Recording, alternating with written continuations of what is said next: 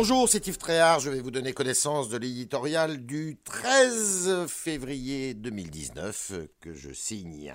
Il s'appelle Obscurantisme.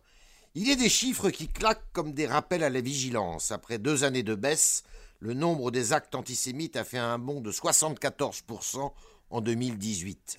Et derrière les froides statistiques, il est des images qui traduisent la réalité crue, odieuse, abjecte.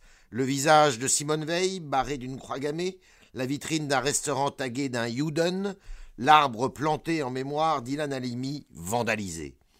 Ces derniers jours, la France a vu de vieux démons ressurgir, car à l'indignation qu'elle manifeste toujours quand elle est touchée par l'antisémitisme, s'ajoutent aujourd'hui des interrogations que notre pays s'imaginait dépasser. Ces dernières années, la haine anti-juive était surtout le fait d'individus issus de l'immigration maghrébine, de jeunes ignorants à l'esprit pollué par la montée de l'islamisme, entre les pseudo-prêches des prédicateurs Internet, les rumeurs malsaines colportées sur les juifs dans les quartiers, et les informations en sens unique rapportées du conflit israélo-palestinien.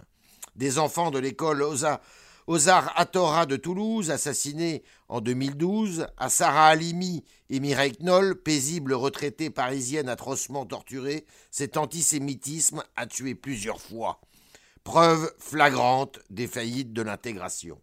Faudrait-il maintenant que les regards se tournent ailleurs? Comme si se réveillait une bêtise et un obscurantisme venus d'époques que l'on croyait révolues. Dans le climat actuel d'antiparlementarisme, de rejet des élites et des institutions, dont la colère des Gilets jaunes n'est que le symptôme, toutes les haines semblent se libérer, toutes les violences prêtes à s'exprimer. Et dans la brèche ouverte par les théories du complot qui courent les rues, prospèrent forcément les amalgames les plus infâmes, les stigmates de l'antisémitisme. Se réfugiant dans l'ambiguïté pour d'improbables intérêts idéologiques ou électoraux, quelques responsables de l'ultra-droite et de l'ultra-gauche s'en font les coupables complices. Ouvrons les yeux et démasquons toujours l'intolérable d'où qu'il vienne.